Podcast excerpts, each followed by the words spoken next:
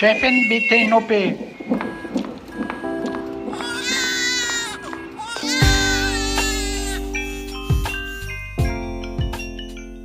Hallo und herzlich willkommen zum Güncast, der völlig unzensierten Sprechstunde mit Dr. Mandy Mangler. Hallo ihr Lieben. Ich bin Esther Kugelbohm vom Tagesspiegel und mit dabei ist auch wieder Anna Kemper vom Zeitmagazin. Hallo liebe Anna, schön, dass auch du den Weg hier in Mandys Bereitschaftszimmer im Auguste-Victoria-Klinikum eingeschlagen und auch gefunden hast. Von mir auch guten Tag an alle. Ich freue mich äh, ganz besonders auf diese 31. Güncast-Folge, in der wir mal wieder unsere imaginäre Frau durchs Leben begleiten. In der letzten Folge haben wir die Brüste unserer Frau ja ganz genau betrachtet, uns ihre Anatomie angesehen und hatten auch einige überraschende Erkenntnisse. Mhm, genau, zum Beispiel, was der Aufbau der Brust mit psychedelischen YouTube-Videos zu tun hat. Hört also gerne nochmal rein in unsere 30. Folge.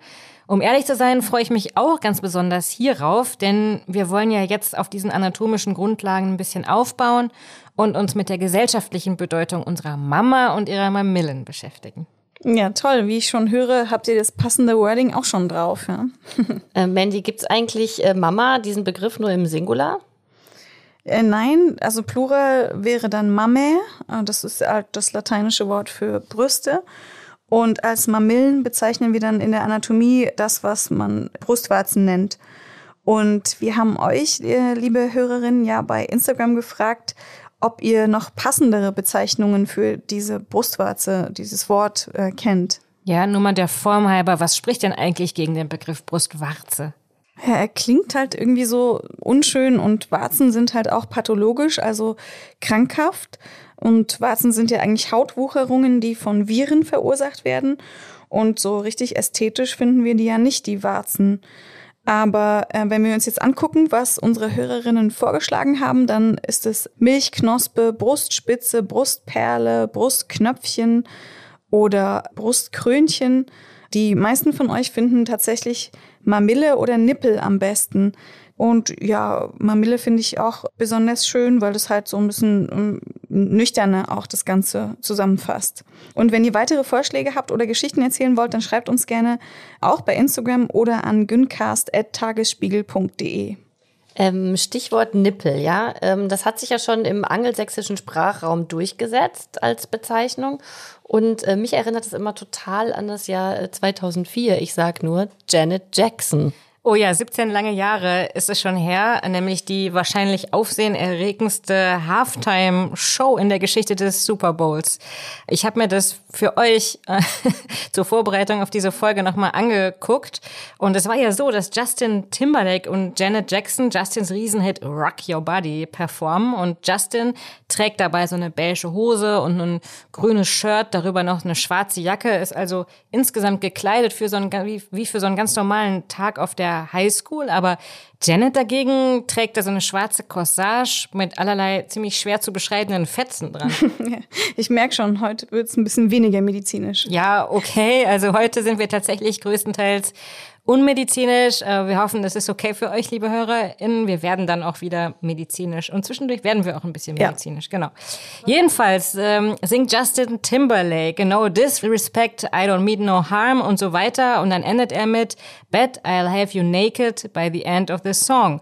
Und in dem Moment reißt er ihr dann so ein Stück Stoff von ihrer rechten Brust, sodass dann für eine halbe Sekunde ihre Mamille mit samt sonnenförmigem Mamillenschmuck sichtbar wird und dann, bam, geht das Licht aus. Riesenskandal. Und es gab natürlich auch gleich äh, eine Bezeichnung für diesen Riesenskandal, unter dem er heute bekannt ist, Nipplegate. Ja, genau, Nipplegate. Und wer wird dann fortan also öffentlich beschämt und wessen Karriere wird von dem Fernsehsender CBS total torpediert, indem der die Songs nicht mehr von den dazugehörigen Radiosendern spielen lässt? Nicht etwa Justins, sondern Janet Jacksons Karriere. Und die erklärte dann übrigens im Nachgang von Nipplegate, das sei schon alles irgendwie geplant gewesen. Allerdings hätte Justin auch gleich ihren BH mit abgerissen, der unter der Corsage verborgen war, was wiederum so keine Absicht gewesen sei. Und das hat auch vor ein paar Jahren noch mal ein Stylist bestätigt. Der hat das Ganze so angefertigt, dass da tatsächlich so eine Art Sollbruchstelle drin war, aber auf keinen Fall die Brust ganz bloßgelegt werden Also, sollte. also sollte der BH, also sollte dann oben so ein bisschen nackter dastehen, aber es sollte kein Nippel zu sehen sein. ja, ganz genau. Sie sollte immer noch bekleidet sein, also der Nippel sollte offensichtlich nicht sichtbar gemacht werden. Weil ich erinnere mich auch an dieses Mamillen-Piercing, was das war schon auch sehr hübsch irgendwie. Und ich habe auch diese ganze Diskussion gar nicht verstanden, warum ihre Lieder nicht mehr gespielt wurden. Also auf welcher Begründung so. Ja, was Ja, wurde ihr vorgeworfen? Was Na, meinst du? Sie, sie war definitiv schuldig, ja. Also sie, klar, sie hatte den Nippel. Sie hat den Nippel, sie hatte die Brust und Ja. das hat sie gezeigt. Das hat war einfach der, gereicht. Das war der Vorwurf. Vor allen Dingen so bizarr, weil äh, sozusagen Justin ihr das ja runtergezogen hätte, hätte man ja sagen können, hier Justin, deine Genau. Songs sind jetzt. ne? Justin durfte aber dann wenige Jahre später nochmal bei der Halftime-Show auftreten. Und was ich auch total ähm, bemerkenswert fand, dass während dieser Show auch noch ein Künstler namens Nelly auftrat, der unbehelligt äh, dazu auffordern konnte, dass man sich ganz schnell ausziehen soll. Alle sollen sich schnell ausziehen, weil es hier total heiß drin wird. Also It's Getting Hot in Here war der große Hit. Und dabei haben sich auch so Cheerleader die Klamotten vom Leib gerissen. Die hatten aber, das war sehr strategisch klug gemacht, denn die hatten, nachdem sie sich die Klamotten vom Leib rissen, mehr an als vorher. also da poppten da noch so lange Schlüpfer unten raus. Aber gab es eigentlich, wäre interessant zu wissen, ob es nackte Nippel, männliche Nippel gab auf, in dieser. Ja, gab's. Also mindestens ein? Background-Tänzer von Janet war nackt. Unglaublich, Also oder? obenrum nackt. Ja. Mhm. Nippel gab's also vorher auch schon zu sehen, aber eben keine weiblichen. Und Esther hatte das jetzt wirklich nur für Janet Jackson Folgen? Also ich habe nachgelesen, seitdem durfte erstens MTV nie wieder eine Halftime-Show ausrichten. Und alle großen Fernseh-Events in den USA, also zum Beispiel auch die Oscar-Übertragung, werden eben nicht mehr exakt live übertragen, sondern mit wenigen Sekunden Verzögerung, damit die RegisseurInnen rechtzeitig eingreifen würden, falls sonst noch mal jemand auf die Idee kommt, sich auszuziehen oder andere ungewünschte Sachen zu machen. Und stellt euch vor, YouTube wurde deswegen gegründet, weil es Nipplegate gab, hat jedenfalls der Gründer äh, mal in einem Interview gesagt, weil er gemerkt hat, oh Gott, ganz viele Menschen wollen danach das nochmal nachsehen und es gab noch keine Plattform dafür. Und das hat ihn dazu inspiriert. Alles die Macht der Mamille, Leute. Aber Leute, wir müssen gar nicht bis 2004 zurückgehen, weil hier in Berlin hat ja vor ganz kurzem auch eine Art Nipplegate stattgefunden und hat die ganze Stadt einmal durcheinander gebracht. Da war eine Berlinerin, die hat sich oben ohne in einem Park gesonnt, nachdem sie ihr T-Shirt ausgezogen hatte. Das war irgendwie nass geworden ähm, in der Plansche äh, nebenan. Und da wurde sie also von den Parkwächtern aufgefordert, sich wieder zu bedecken, sich anzuziehen. Und die haben dann auch die Polizei gerufen. Ja, genau. Und die Polizei hat sie dann verwarnt. Und daraufhin gab es auch eine Solidaritätsdemo äh, mit der Frau. Das war ganz lustig. Also Frauen sind oben ohne durch die Stadt spaziert. Äh, auch manche Männer haben sich solidarisiert und äh, haben sich Bikini-Tops angezogen. Und die Frau, ähm, habe ich gelesen, möchte ja jetzt auch anscheinend gegen diese Verwarnung vorgehen. Also es einfach mal gerichtlich klären lassen, warum es eigentlich so ist, dass man ähm, als Mann, sie hat wohl auch damals darauf hingewiesen, dass direkt neben ihr ein Mann auch sich oben ohne gesonnt hat oder einfach da saß, wie auch immer. Und warum das eigentlich für Frauen nicht möglich ist. Und das ist eigentlich ganz interessant. Ich habe mal ähm, versucht nachzulesen, wie da eigentlich so die rechtliche Situation ist. Und das ist auf jeden Fall ähm, so, dass es jetzt nicht grundsätzlich verboten ist, ähm, äh, nackt zu sein. Also es gibt jetzt keinen Paragraphen, der sagt, man darf nicht äh, nackt ähm, oder sich oben ohne sonnen. Aber es ist eben so, dass man auf jeden Fall, wenn man das tut, ähm, nach Paragraph 118 des Ordnungswidrigkeitengesetzes wegen Belästigung der Allgemeinheit belangt werden kann. Das ist natürlich immer Auslegungssache. Es ist auf jeden Fall wohl keine strafbare Erregung öffentlichen Ärgernisses. Das liegt nur in Verbindung mit sexuellen Handlungen vor. Aber eben diese Belästigung der Allgemeinheit ist ein bisschen Auslegungssache und in den meisten Fällen fällt da schon die nackte weibliche Brust auch drunter. Und das Interessante daran jetzt ist natürlich, dass vor dem Gesetz zwar alle Menschen gleich sind, aber ihre Brüste nicht. Das liegt eben daran, dass die weibliche Brust zu den Geschlechtsmerkmalen zählt, die männliche nicht. Und es ist wohl auch so, dass darauf abgestellt wird, wenn es eben solche Fälle vor Gericht kommen, dass die weibliche Brust eben äh, sexualisiert wahrgenommen wird und es auch deswegen Unterschied zwischen weiblicher und männlicher Brust gibt. Das ist aber jetzt nichts, was für immer und ewig festgeschrieben ist, weil solche Moralvorstellungen sich natürlich auch ändern. Und ich finde es auf jeden Fall äh, total gut, dass sie vor Gericht geht und es mal klären lässt, wie eigentlich heute unsere Moralvorstellungen sind. Und wer weiß, vielleicht ähm, kommt sie auch mit einem überraschenden äh, Ergebnis aus der Verhandlung raus. Ja, und dann dürfen wir uns alle wieder sonnen oben ohne und das, das wäre doch ein super Erfolg, oder? Genau, und bei der Gelegenheit könnte eigentlich auch noch gleich mitgeklärt äh, werden, was für Menschen denn gilt äh, mit dem Geschlechtseintrag divers und trans, mhm. weil das wird ja auch nicht weiter definiert. Ja, Mandy, können wir vielleicht noch mal äh, ganz kurz klären, äh, bevor wir weitermachen äh, mit Free the Nipple, woraus bestehen denn diese besprochenen Mamillen überhaupt? Ja, also die Mamille besteht aus diesem Vorhof der Areola und dann insgesamt aus so verhornendem, mehrschichtigen Plattenepithel, also Haut. Und in der Haut sind so Teigdrüsen, die sich ja so ein bisschen erheben. Und die pigmentierte Haut um den Nippel, die ist ein bisschen dünner als ähm, die restliche Haut, wahrscheinlich um funktionell so das äh, Säugen zu erleichtern. Aber ihr seht, das ist halt so irgendwie ein total normales, fast schon langweiliges Organ und man fragt sich wirklich, warum es so besetzt ist, so gesellschaftspolitisch besetzt. Das ist ganz merkwürdig. Ja, Mandy ist echt interessant, dass sich einfach so viele Menschen über ähm, die Freilegung dieses banalen Organs äh, so aufregen. ja. Und kennt ihr den Film Free the Nipple von Lina Esco? Also ich habe ihn mir äh, runtergeladen mhm. und es ist so ein halbdokumentarischer Film über eine Gruppe von Frauen aus New York City, wo es übrigens seit 1992 total legal ist, als Frau oben ohne rumzulaufen. Und dafür bedanken könnt ihr euch bei Ramona Santorelli und Mary Lou Schloss, denn die haben damals geklagt und das Gerichtsverfahren auch gewonnen. Aber die Filmemacherin äh, Lina Esco wurde eben trotz geltender Rechtsprechung von Cops belagert, als sie ihre Topless-Aufnahmen auf dem Times Square machen wollte. Und äh, sie konnte natürlich nicht eingreifen, weil ähm, Lina hat auch gesagt, I know my rights, sie können mir gar nichts. Ähm, und sie hat dann später gemeint, diese fünf Minuten, in denen sie und ihre Freundinnen Babu sich über den Times Square gelaufen sind, äh, nur bekleidet mit so Superheldinnen umhängen, seien also gleichzeitig die beängstigendsten und die ermächtigendsten Minuten ihres bisherigen Lebens gewesen. Mm, ja, aber stelle ich mich schön vor, nur mit so einem Superwoman-Cape auf dem Times Square. Hat was. Und als der Film dann viral ging, also oder Ausschnitte davon, da haben sich dann zum Beispiel Lena Dunham oder Miley Cyrus auch dieser Free Nipple-Bewegung angeschlossen. Und auch bei Instagram oder Facebook, da gibt's ja das Problem, dass weibliche Nippel nicht gezeigt werden dürfen, weil sonst der jeweilige Account Probleme bekommt. Und aus Protest dagegen haben dann manche so Fotos von Männerbrustwarzen ausgeschnitten und als Nippelshield auf ihre eigenen geklebt und dann eben solche äh, Bilder davon gepostet. Dieser Trick, der funktioniert beim Stillen natürlich nicht. Da braucht es ja die unbedeckte Mamille.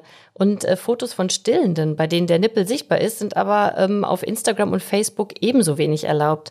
Äh, ihr könnt euch gern mal den Hashtag Normalize Breastfeeding anschauen. Da ist zum Beispiel ganz lustig so ein Bild von einer Frau, äh, die das Hinweisschild Please cover yourself while breastfeeding ganz genau befolgt, indem sie sich nämlich ein Spucktuch über den Kopf zieht. ja, oh ja, also wir haben hier ja alle schon mal in der Öffentlichkeit äh, gestillt und wissen, was das bedeutet. Und ohne jetzt einer späteren Folge übers Stillen vorgreifen zu wollen. Also ich habe wirklich schon an den unmöglichsten Orten meine Brüste ausgepackt. Im Beichtstuhl, während der Autofahrt, bei Tito Skateboarding Im, im Laden. Moment mal, äh, kannst du das nochmal im Beichtstuhl? Nicht während ich die Beichte ablegte, ja? sondern während ich eine so. Kirche in der Toskana besichtigte. Ich dachte schon. Was man halt so macht. Nein. Äh, ja, also, aber all dem liegt ja zugrunde, dass wenn so ein Baby richtig hungrig ist, dann gibt es eben keinen Aufschub. Und einer meiner Lieblingsfeinde ist ja der Berliner Kaffeebetreiber Ralf Rüller, der vor einem seiner Läden sogar Poller aufgestellt hat, damit eben Kinderwagen erst gar nicht durchpassen und der auch schon mal höchstpersönlich eine Stilne rausgeworfen hat aus seinem Laden, was äh, damals für Riesendebatten gesorgt hat. Und Rüller, der hat übrigens vor zwei Jahren erst einer Kollegin erzählt, dass er seine Torten nach den Rezepten seiner Mutter backt. Und da frage ich mich echt schon, was die dazu sagt. Die hat ihn nicht gestillt halt. ja, das weiß ich nicht. Ich bin ja auch nicht so ähm, dogmatisch, dass ich sage, ähm, man muss stillen und so weiter. Aber ja, also jedenfalls hat er seine Mutter schon geehrt durch diese Torten. Und am liebsten hätte ich den damals zwangslaktiert, aber ja, ich gebe zu, ich war durch die Hormone so sediert und jetzt ist es leider zu spät. Ich war mal in der Gemäldegalerie hier in Berlin mit meinem ganz kleinen Säugling damals. Und da ist mir zum ersten Mal aufgefallen, dass da echt eine Maria Lactans neben der anderen hing. Also das sind so Marienbildnisse, auf denen der kleine Jesus an der Brust von Maria saugt. Äh, auf einem Bild äh, saugt sogar der erwachsene Petrus. Ich war da jedenfalls gemeinsam mit zwei anderen Müttern mit Säuglingen. Und äh, da konnte nun echt niemand was dagegen sagen, dass ich da auf einer Bank gestillt habe. Äh, es war sozusagen ein göttlicher Akt. Ähm, Mandy, wie hast du denn das Stillen in der Öffentlichkeit wahrgenommen? Ja, also mein eigenes Stillen, das, das, das fand ich ganz schlimm. Das hat das mir total schwer gefallen. Ich weiß nicht warum. Ich habe mich das oft gefragt, aber so, dass man dann so angestarrt wird und dass alle einen auf die Brust gucken und dann, ähm, dann auch so, ne, dann muss es ja irgendwie klappen mit dem Kind und dann klappt es nicht und dann gucken alle weiter und also ich fand es total unangenehm.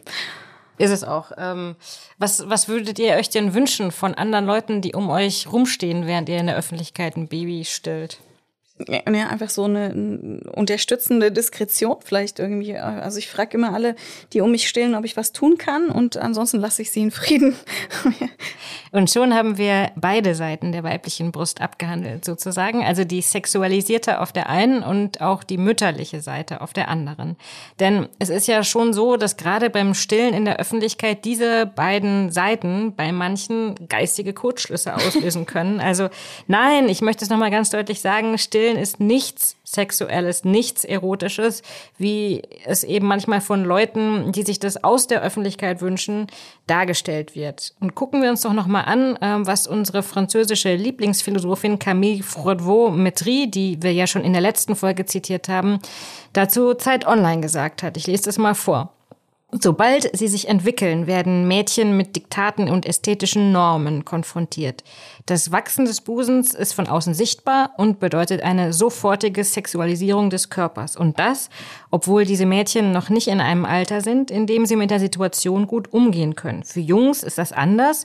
Wenn an ihrem Körper Haare sprießen und sich die Geschlechtsteile vergrößern, können sie das zunächst ganz allein für sich und im privaten Raum erleben. Ja, das ist echt schwierig. Ich finde, da spricht sie auch einen wichtigen Punkt an. Erinnert ihr euch noch, wie das war, äh, als Mädchen in dem Alter zum Schwimmunterricht zum Beispiel zu gehen? Das ist ja schon total unangenehm, wenn praktisch äh, die ganze Klasse deine körperliche Entwicklung so richtig mitverfolgen kann. Und natürlich kriegen da alle Mädchen Kommentare. Also sowohl die, denen als erste Brüste wachsen, als auch die, bei denen das erst etwas später passiert. Ähm, Brüste sind einfach nie privat und das ist, finde ich, das eigentliche Problem. Ja, finde ich auch. Ja, total. Ne? Also ich erinnere mich, dass damals äh, bei uns in der Schule der Bleistifttest umging. Ich glaube sogar, dass das teilweise Jungs mit Mädchen gemacht haben oder sie zumindest dazu angehalten haben, es bei sich selber oder bei ihren Freundinnen zu machen. Was ist das? Das sagt mir jetzt gar nichts, das Stichwort. Echt? Ah, Da hast du ja Glück gehabt. Also bei, es ist so, du machst die Arme über den Kopf und dann machst du dir selber oder lässt es machen, Bleistift quer unter die Brüste und wenn der dann runterfiel, dann hattest du bestanden, weil du eben hochstehende Brüste hattest, also irgendwie sexuell interessant warst oder heute würde man vielleicht sagen fuckable. Blieb der Bleistift aber stecken, hattest du ein großes Problem, weil dann hattest du eine, eine der gefürchteten Hängebrüste und warst deswegen eher so ein bisschen I und Bäh.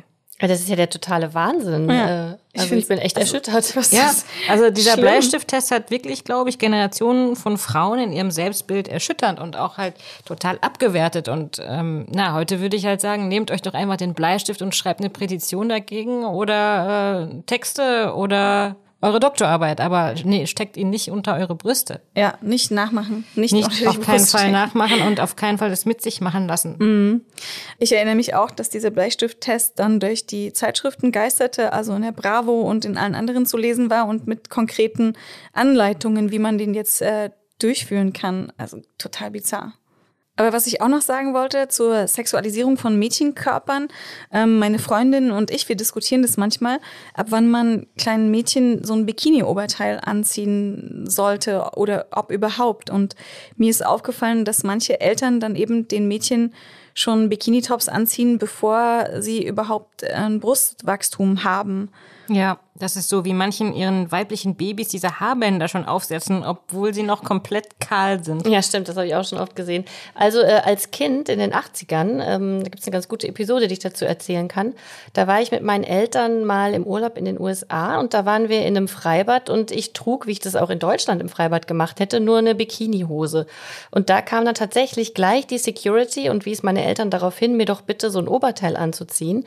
Und ich weiß, äh, dass meine Eltern das damals ganz schön krass fanden, dass man die Brust eben schon bei Kindern sexualisiert, bevor sie eben überhaupt da ist. Aber mittlerweile ist das ja hier in Deutschland eben auch gang und gäbe.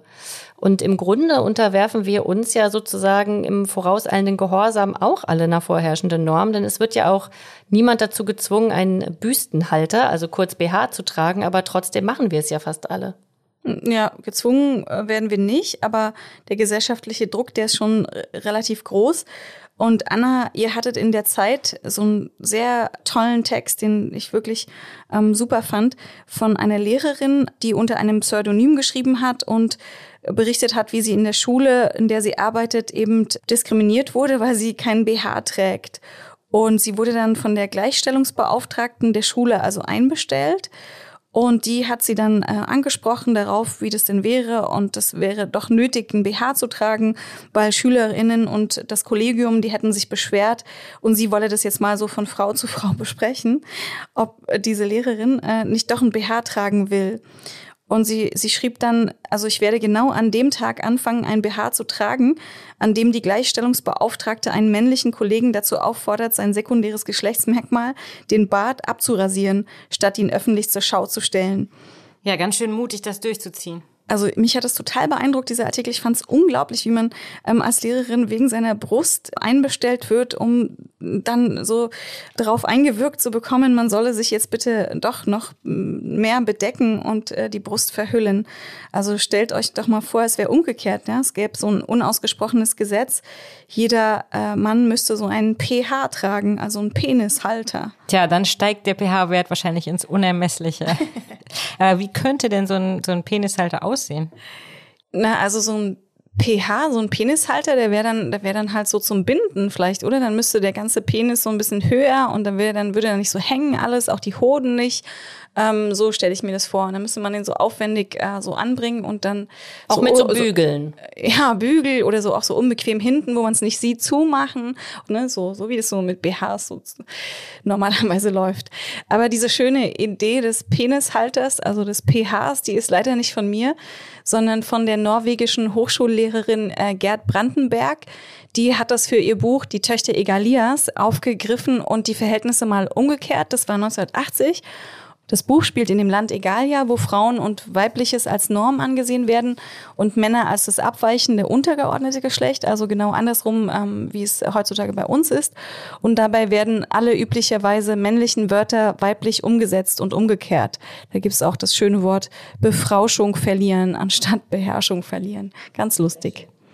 Wisst ihr, äh, bevor ich gleich die Befrauschung verliere, was mich echt mal interessieren würde, warum ähm, werden eigentlich ausgerechnet Brüste so sexualisiert und nicht zum Beispiel weibliche Schultern oder Knie oder mhm. Schienenbeine? Also meine sehr naheliegende Vermutung, äh, wir sehen uns ja alle irgendwie unbewusst äh, an diesen zweifellos schönsten Platz der Welt zurück, nämlich an die Brust unserer Mütter. Äh, es ist ja wohl eindeutig, dass so eine warme, weiche Brust, aus der alles fließt, was man braucht, das ist ja praktisch eine Art äh, Baby All-Inclusive Wellness Resort. Ja, also das ist auch das äh, ultimative Oxytocin-Feuerwerk an so einer Brust oder so ein Baby an der Brust, das dann auch noch äh, was zu trinken bekommt. Und da schütten eben Frau und Säugling so eine Bindungshormone aus.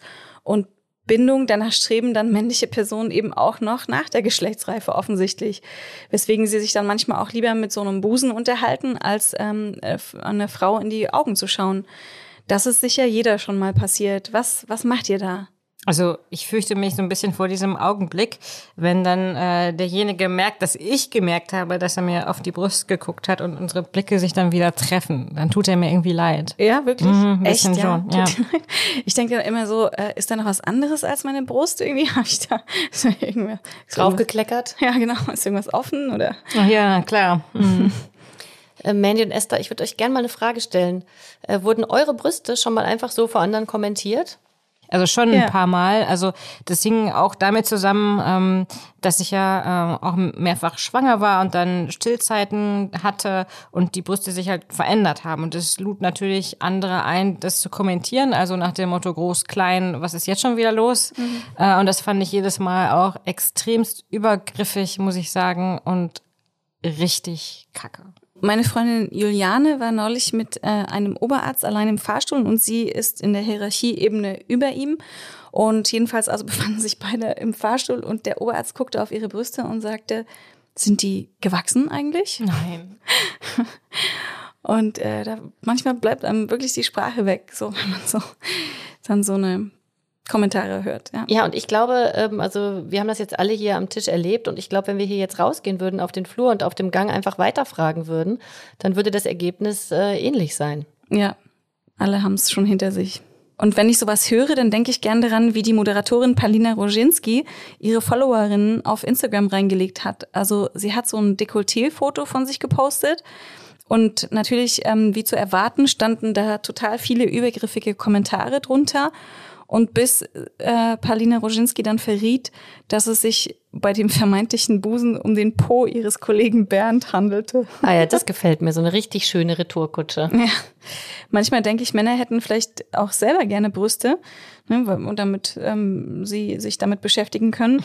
Aber dann äh, fällt mir wieder ein, dass eine der häufigsten Schönheits-OP bei Männern das Entfernen von sogenannten Männerbrüsten ist. Also, dass die sich das dann doch entfernen lassen. Da hört die Faszination dann auf. Ja. Apropos Schönheits-OPs, äh, dazu planen wir irgendwann natürlich noch mal eine eigene Folge. Und ähm, jetzt können wir uns ja mal dem aktuellen Schönheitsideal der Brust zuwenden. Wie hat sie denn nun auszusehen? Ähm, da gibt es eine Soziologieprofessorin, Paula Irene Villa von der Uni München, die das so formuliert hat, mh, also die gesellschaftlichen Erwartungen an die Brust. Natürlich hat sie da jetzt keine Norm vorgegeben. Man soll schon etwas sehen, aber es soll glatt und verschlossen sein, unbeweglich und skulpturiert. Also das ist wirklich total interessant. Und wenn wir uns mal angucken, welche Brusttrends wir allein zu unseren Lebzeiten schon mitbekommen haben, also da gab es ja von Pamela Anderson über Kate Moss äh, super viel. Und das krasseste äh, war, glaube ich, bisher der Push-Up-BH. Also den gab es damals und den gibt es auch heute immer noch von Wonderbra. Eva Herzigova war äh, das Testimonial und ihr Plakat hat angeblich massenhaft für Auffahrunfälle auf der ganzen Welt gesorgt. Also das musste jede Frau in den 90er und Nuller Jahren mal ausprobieren. Total magisch sei das, wie man eben mit zwei so kleinen Polstern und so ein bisschen quetschen und ziehen auf einmal so ein Mörderin-Dekolleté bekommt. Das Problem war nur unterm T-Shirt und wahrscheinlich auch ehrlich gesagt ohne T-Shirt sah das einfach wahnsinnig bekloppt aus bei allen Frauen, die nicht Eva Herzigova waren. Ja, heute sieht die Brust anders aus. Man sieht entweder keinen BH oder auch einen BH, der die Nippel durchschimmern lässt und der weibliche Oberkörper ist jetzt schon immerhin ein bisschen freier als zu Zeiten des Push-Up-BHs, finde ich. Klar, es gibt natürlich auch äh, mittlerweile Firmen, die darauf spezialisiert sind, gerade für kleine Brüste BHs zu machen, wo ja vielleicht auch ein Vorteil sein kann, dass sie eben nicht gestützt werden müssen und größer gemacht werden müssen, also so ganz selbstbewusstes Umgehen damit. Aber äh, dieser Trend ist irgendwie, äh, zumindest meiner Erfahrung nach, in den normalen Kaufhäusern, in so einer Dessous-Abteilung noch nicht so richtig ähm, angekommen.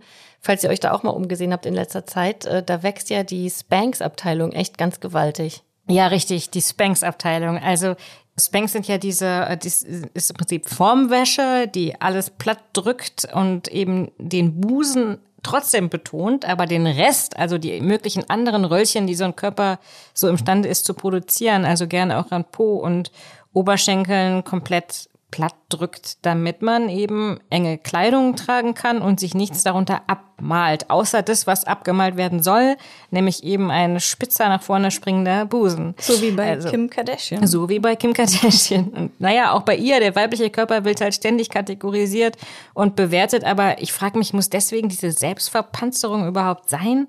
Also mich erinnern diese Dinger auch an die fleischfarbene Formwäsche meiner Omas, die die freitags immer zum Trocknen auf die Leine äh, aufgehängt haben. Und meine Mutter, die in den 70ern, in ihren 20ern war, hat erst später im Leben überhaupt BHs getragen und das auch bei mir sehr spät erst für nötig gehalten.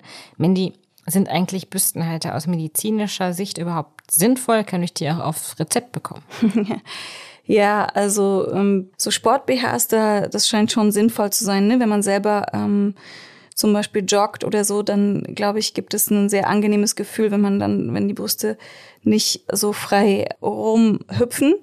Aber es gibt da eine interessante Studie, die wir ja letztes Mal auch schon so angerissen hatten.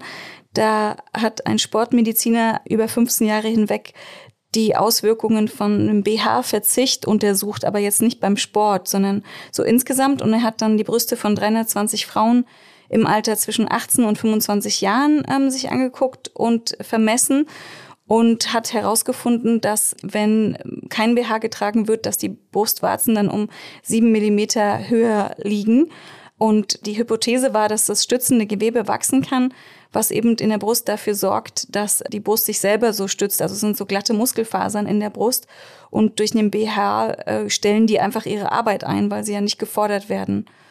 Und von daher ähm, war erstmal jetzt in dieser einen kleinen Studie die These aufgestellt worden, dass äh, das ohne BH halt zu einer höheren Ges Brustgesundheit führt. Also wenn unsere imaginäre Frau jetzt die nächsten fünf Jahre, jetzt bis sie 35 ist, auf den BH verzichtet, heben sich ihre Mamillen, also fünf mal sieben Millimeter, also 3,5 Zentimeter an.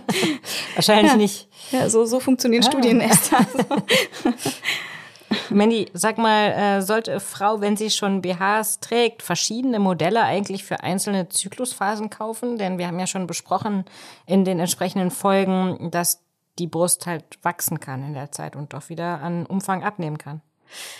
Ja, also die wichtige Frage finde ich nicht, also welche BHs brauche ich, weil die sind ja schon echt wirklich teuer auch zum Teil, sondern brauche ich wirklich in allen Fällen immer einen oder kann ich den auch mal weglassen? Also der Braless-Trend, den wir in der letzten Folge schon kurzzeitig mitgemacht haben, der wurde ja auch durch die Pandemie nochmal so richtig befeuert. Äh, kurz gesagt, nicht nur wir hingen zu Hause auf unserem Sofa ab, sondern auch unsere Brüste konnten entspannt abhängen. Und die Vogue fragte, ist es jetzt an der Zeit, sich vom BH zu verabschieden? Und auch Harper's Bazaar stieg ein, werden wir jemals wieder BHs tragen? Genau, und äh, es gibt eine amerikanische Autorin, Roxanne Gay, Jahrgang 74, die schrieb auf Twitter, hab gerade zum ersten Mal seit wer weiß wann einen BH angezogen und meine Brüste so bitch what. Dieser Tweet äh, haben, wurde von mehr als 30.000 äh, Leuten geliked und wurde fast 2000 Mal geteilt, schien also einen Nerv getroffen zu haben. Das Problem ist ja einfach, dass die BHs einfach so irre unbequem sind. Und deswegen stellt sich ja die Frage, wenn ich schon einen BH tragen will, wie zur Hölle finde ich dann eigentlich meine passende Größe? Und wie halte ich mir vor allem diese übergriffigen Ladies vom Leib, die äh, immer am liebsten gleich mit in die Kabine kommen wollen, um den Sitz des Unterbrustbändchens zu prüfen? Also findest du das echt so unangenehm? Also ich liebe ja diese Verkäuferinnen. Die haben immer so was Verschwörerisches. Oft sind es dann so Mama-Typen und die schon alles gesehen haben und alles wissen und so abgeklärt irgendwelche Modelle in die Kabinen schmeißen. Also, nee, mich nervt es total. Ich finde gerade, weil das halt so undistanzierte Mama-Typen sind. An mir hat mal eine so rumgezupft und dann so so vollkommen mitleidslos, schulterzuckend konstatiert, das ist schon das Cleanste, was wir haben. Und das hat mich echt jahrelang von solchen Abteilungen ferngehalten. Also wenn schon BH, dann ähm, sagen zumindest Studien, dass ganz viele Frauen eine falsche BH-Größe tragen. Also so zwischen 70 und sogar bis zu 100 Prozent tragen einen BH, der nicht perfekt zu ihnen passt.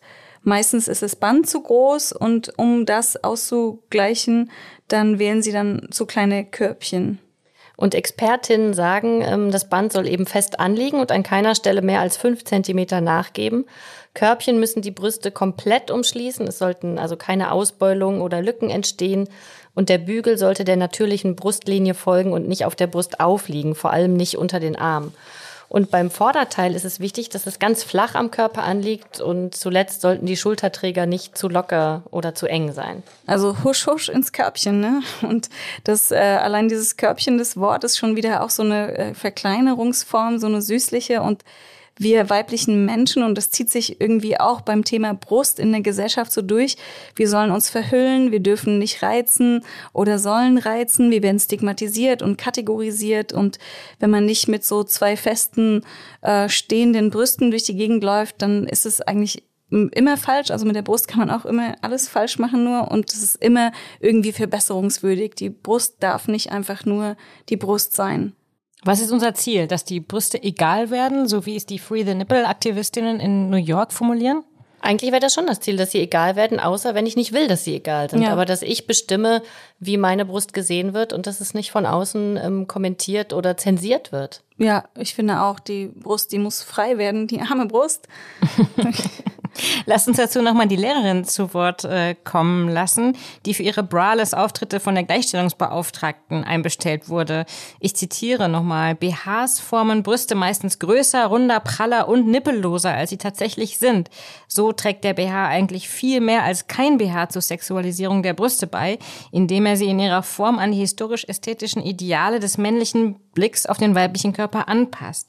Dabei sind Brüste ein natürlicher Körperteil, der so viele unterschiedliche Formausprägungen annimmt, wie es eben Frauen gibt. Nicht nur die eine Brust, die ein BH herstellt. Ja, den Artikel, den sollten wir nochmal verlinken, weil er wirklich sehr, sehr schön auf den Punkt bringt, wie es dieser Frau ging, die sich entschieden hat, ohne BH vor einer Klasse zu stehen und diese zu lehren. Ja, passend dazu auch das Motto der Topless-Demos diesen Sommer in Berlin. No nipple is free until all nipples are free. Tja, und das gilt auch für Justin Timberlakes Nippel. Und bevor wir jetzt noch ein zweites Nipplegate auslösen, ich habe euch was mitgebracht. Oh, ich bin gespannt. So, Da ist dein Körbchen, Mandy.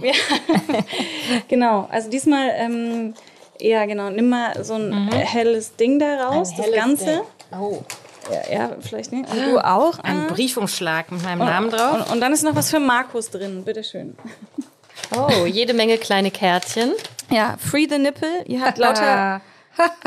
Ach, wie schön. Oh, danke, Mandy. Du hast mir ein paar Ersatzbrustwarzen bzw. Mamellen Ja, in den Aufkleber. Briefumschlag gepackt. Das sind Aufkleber. Aufkleber mit Brustwarzen. Und die können wir jetzt immer auf unsere T-Shirts und Klamotten kleben, damit wir Free the Nipple, wir befreien den Nippel, wir kleben den jetzt überall hin. Sehr gut. Wo hast du die denn her? Habe ich bestellt, aber ich möchte nochmal auf Markus. Äh, Markus, den habe ich keinen pH mitgebracht, keinen Penishalter, sondern ich habe ihm ein BH mitgebracht, einen von meinen. Markus, und ich wollte dich fragen, ob du den, also nicht jetzt hier, aber ob du ihn mal anziehst und dann mal guckst, wie das so ähm, für dich ist mit so einem BH.